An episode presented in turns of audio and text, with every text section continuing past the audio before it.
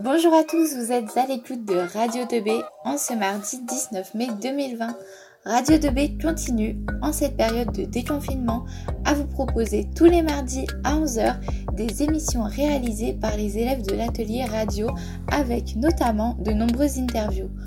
On le sait tous, nous entamons une phase progressive de sortie du confinement depuis le 11 mai et comme de nombreuses entreprises, les écoles ouvrent à nouveau leurs portes petit à petit.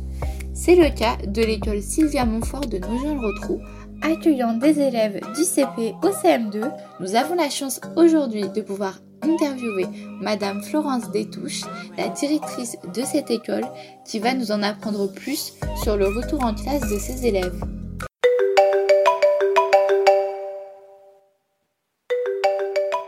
Bonjour Madame Détouche. Bonjour Maureen. Comment allez-vous? Eh écoute, très bien, merci. J'ai plutôt bien vécu le confinement mais j'apprécie d'avoir repris le chemin de l'école et de retrouver des élèves en présentiel, malgré les contraintes d'organisation. Madame Détouche, vous êtes directrice de l'école Sylvia Montfort de Nogent-le-Rotrou, accueillant des élèves du CP au CM2. Avant de parler de cette rentrée très spéciale, pouvez-vous nous dire comment se sont passés les cours à distance? Oui, alors mes collègues et moi, nous avons communiqué avec les familles par le biais d'une messagerie électronique qui était dédiée à chacune de nos classes des plateformes de classe virtuelles, le lien téléphonique et aussi des envois postaux.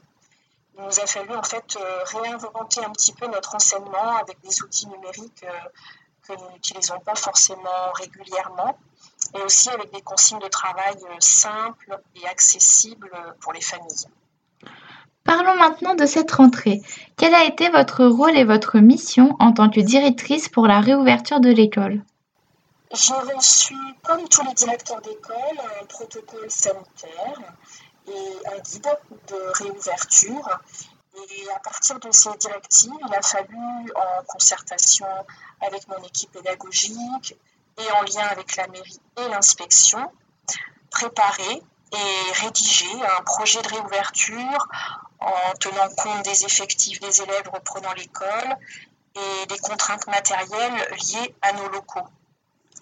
Donc avec mes collègues, nous avons contacté les familles pour prévoir les effectifs et pouvoir organiser des groupes d'élèves. Ensuite, euh, nous avons communiqué toutes les informations nécessaires aux familles pour le déroulement de cette reprise, comme euh, euh, les modalités d'entrée et de sortie dans l'école, le protocole sanitaire, les emplois du temps, etc. Pour votre école, les cours ont repris aujourd'hui, lundi 18 mai. L'école est-elle toujours réservée aux enfants des personnels soignants? Alors en fait, dans mon école, nous accueillons des élèves depuis le jeudi 14 mai. Après deux journées de préparation matérielle de l'école, qui étaient le 11 et le 12 mai, un peu comme une pré-rentrée pour les enseignants en fait. Euh, étant donné que seulement un tiers environ de nos élèves ont repris l'école et euh, que l'espace dans notre école nous permet une circulation assez fluide, euh, des groupes, nous avons fait le choix d'accueillir nos élèves de tout niveau, donc du CP jusqu'au CM2, dès le 14 mai. pour l'instant, il n'y a pas d'obligation euh, de, reprise pour les élèves. Elle se fait vraiment sur la base du volontariat des familles qui font donc le choix de remettre leur enfant à l'école ou non. Par contre, nous avons l'obligation d'accueillir les élèves euh, des familles prioritaires en continu sur les quatre jours d'école. Donc ces élèves euh, prioritaires sont effectivement euh, les enfants des personnels soignants, mais pas seulement. Il y a aussi les employés euh, des collectivités territoriales, des EHPAD, des enseignants et d'autres encore, qui font partie d'une liste de professionnels prioritaires pour cette reprise. Mais nous accueillons aussi les autres élèves dans la limite des capacités d'accueil de nos classes. D'ailleurs, nous accueillerons euh, quelques autres élèves dans les jours à venir euh, en fonction du retour au travail de certains parents euh, qui sont parfois encore actuellement en télétravail, mais qui ne le seront plus dans quelques jours. D'accord.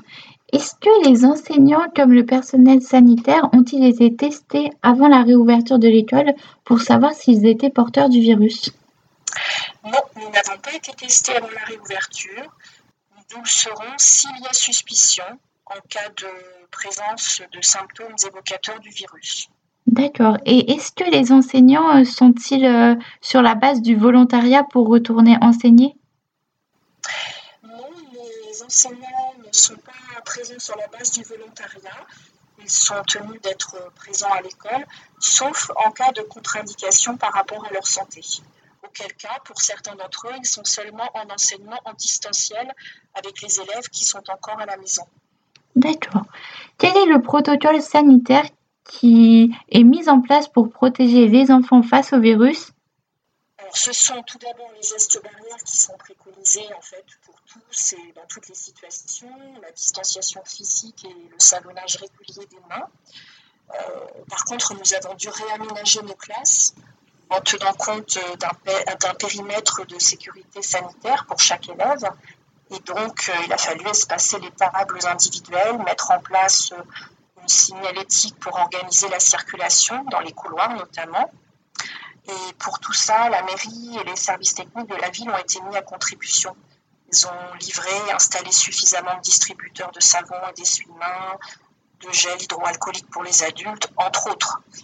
Et le personnel qui est chargé de l'entretien de l'école se conforme, lui, à un règlement très strict pour le nettoyage et la désinfection des locaux et du matériel qui est, qui est utilisé, et aussi l'aération très régulière des salles. D'accord. Pouvez-vous nous décrire à quoi ressemble désormais une journée d'école pour un élève? Nous avons essayé de conserver autant que possible euh, des emplois du temps similaires à ceux que nous avons habituellement avec nos élèves, en tout cas sur les temps d'apprentissage scolaire. Mais nous ne pouvons plus organiser certaines activités, par exemple les activités de groupe où les enfants sont en interaction et la manipulation n'est possible que si le matériel de l'école euh, peut être désinfecté. Euh, autre changement, les temps de récréation ont été décalés et échelonnés sur la matinée et aussi sur l'après-midi, de façon à ce que les groupes classes ne se croisent pas pour faciliter en fait la distanciation physique au sein de petits groupes. Et à notre emploi du temps viennent s'ajouter, bien sûr, des temps réguliers dédiés au savonnage des mains des enfants. D'accord. Vous parliez des temps de pause. Parlons maintenant du temps du midi et notamment du repas. Comment va-t-il être organisé? La restauration scolaire et la pause du midi euh, sont gérées par la mairie, comme les temps de garderie d'ailleurs le matin et le soir. Et donc ces temps sont encadrés par du personnel communal. Les élèves euh, continuent de déjeuner au restaurant scolaire sur le site euh, de l'école Marcel Pagnol, qui est très proche de la nôtre. En fait, la salle est grande et elle permet la distanciation au vu des effectifs qui ont repris l'école. Et les enfants ont un plateau repas froid individuel. La surveillance des enfants sur ces temps de pause et de jeu est forcément plus difficile et plus accrue par rapport à la distanciation et au savonnage des mains des enfants qui, est surveillé. Comment vous êtes-vous alors organisé pour pouvoir faire respecter le fait que les classes doivent être limitées à 15 enfants? Est-ce que les enfants viennent que le matin, que l'après-midi ou un jour sur deux? Pour le moment, en fait, nous n'avons pas atteint les 15 élèves par classe dans notre école, puisque nous sommes seulement à un tiers de, nos effectifs qui ont repris euh, l'école. Effectivement, si davantage d'élèves avaient repris, il nous aurait fallu prévoir euh, deux groupes d'élèves par classe qui seraient venus à l'école en alternance. Euh, ça aurait été par exemple un jour sur deux éventuellement. C'est le cas dans certaines écoles où les effectifs à la réouverture sont plus chargés que dans la nôtre.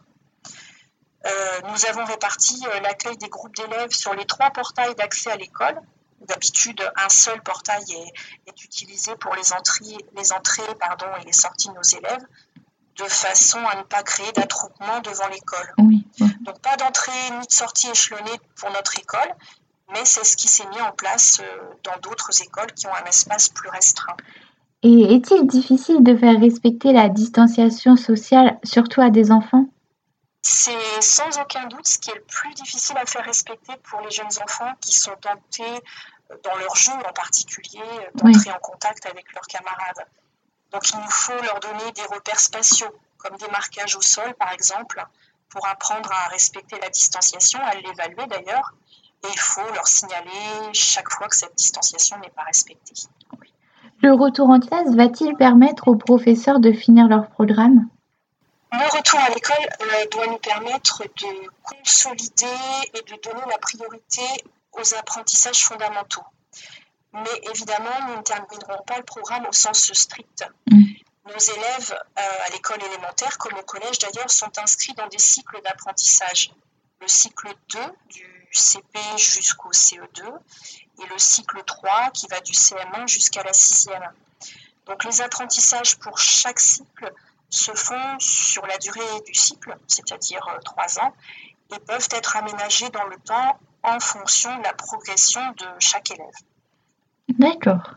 Certains parents sont par exemple inquiets à l'idée de remettre leurs enfants à l'école euh, à cause du virus. Que dites-vous à ces parents pour les rassurer? Alors, en tant qu'enseignante, j'ai actuellement une classe de CP et CE1.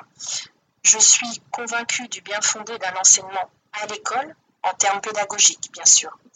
Mais ma fonction de directrice et même d'enseignante, mes fonctions donc, ne me permettent pas de conseiller ou d'inciter les parents à remettre leurs enfants à l'école ou pas. C'est leur choix en fait. Je me dois simplement de communiquer aux familles toutes les modalités de réouverture et les mesures qui sont mises en place pour assurer la, sécurité sanitaire au sein de l'école. Pendant le confinement et et avec pardon, la mise en place des cours à distance, les inégalités scolaires ont augmenté.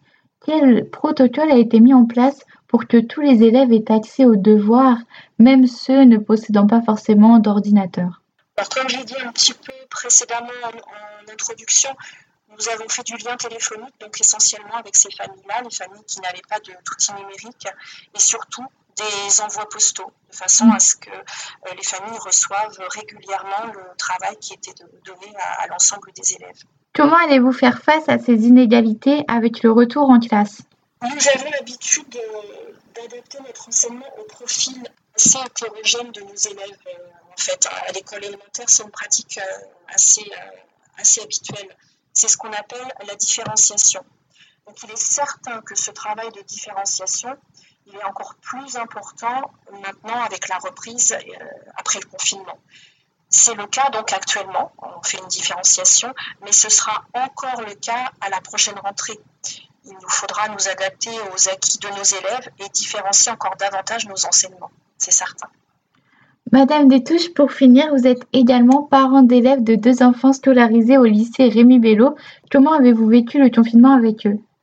J'ai constaté que mes deux enfants, qui sont tous les deux lycéens, effectivement, en première et en terminale, suivaient un, rythme de travail assez régulier sur la journée jusqu'aux vacances de printemps.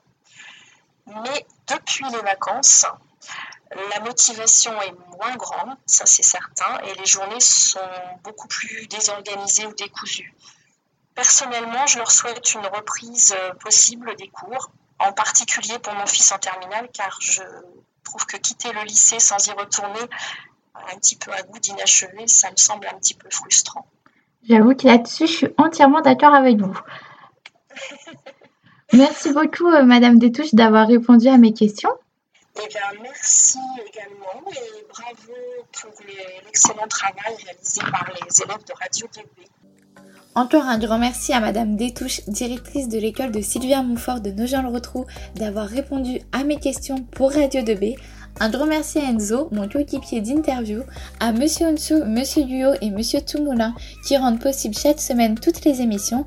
Et pour finir, merci à Roxane pour son aide et ses conseils toujours précieux. Je vous rappelle que vous pouvez consulter le site du lycée Rémi Bello www.remibello.fr régulièrement mis à jour pour avoir des informations sur la scolarité à distance et une éventuelle réouverture de l'établissement. Merci à vous, chers auditeurs, d'être à l'écoute de Radio 2B. Prenez soin de vous et de vos proches et pensez à respecter les mesures sanitaires. À bientôt et restez à l'écoute.